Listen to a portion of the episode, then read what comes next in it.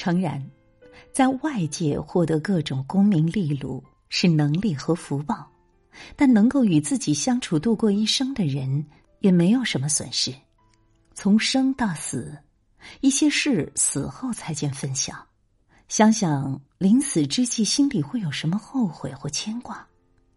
最后考验，仍是能不能无恐惧而平静的接受衰老死亡。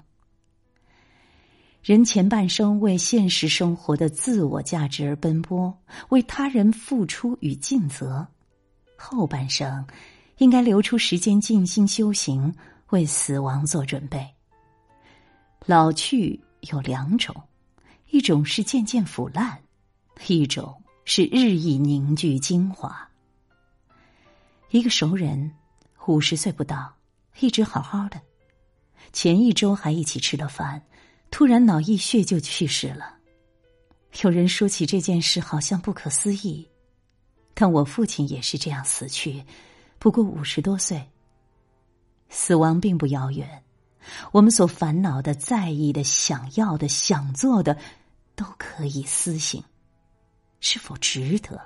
是否还有时间？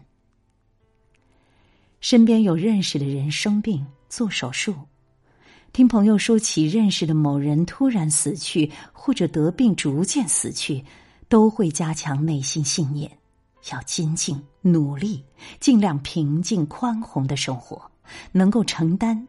真切的感受到时间流逝，生命急促，世事无常。